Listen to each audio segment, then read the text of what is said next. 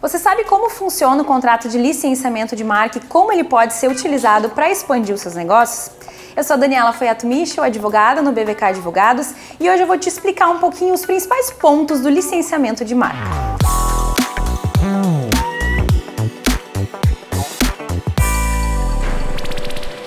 A marca serve para distinguir um produto ou serviço no mercado e é um dos ativos mais valiosos de uma empresa. A proteção dela ocorre através do registro pelo titular junto ao Instituto Nacional da Propriedade Industrial.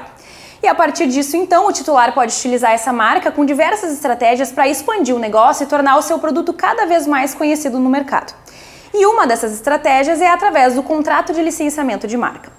Através dele, o titular da marca dará uma autorização, dentro de um limite de tempo, para que o licenciado utilize essa marca para uma finalidade específica e mediante uma contraprestação a ser negociada entre as partes. Um exemplo de licenciamento de marca que vemos diariamente nas grandes redes de varejo. Na seção infantil é possível encontrar diversas peças de roupas e acessórios com a estampa de personagem de desenho animado conhecido pelas crianças. Certamente existe um contrato entre a rede de varejo e o titular detentor da marca do personagem que autoriza a utilização e a venda desses produtos.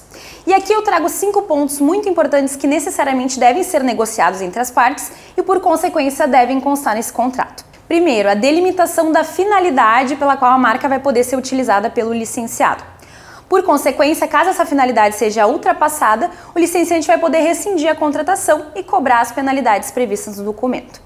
Segundo, prazo no qual a marca pode ser utilizada pelo licenciado. Lembrando que esse prazo não pode ultrapassar o tempo de vigência da marca de 10 anos, salvo se houver renovação posterior junto ao NPI.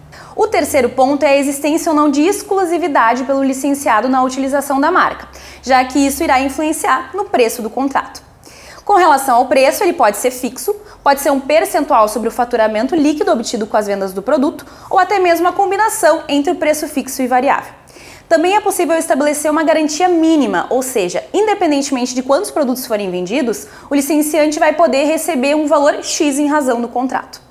E por fim, quinto ponto, vale que as partes combinem se esse contrato será averbado perante o NPI e quem arcará com os custos. Lembrando que essa averbação não é obrigatória, mas servirá para que esse contrato tenha eficácia contra terceiros. Portanto, pessoal, esse contrato vem sendo cada vez mais utilizado pelas empresas, mas vale lembrar que ele envolve uma série de peculiaridades que devem ser sempre analisadas por um profissional que atue na área da propriedade intelectual. Gostou do nosso conteúdo? Nos siga aqui no canal e nos acompanhe nas redes sociais.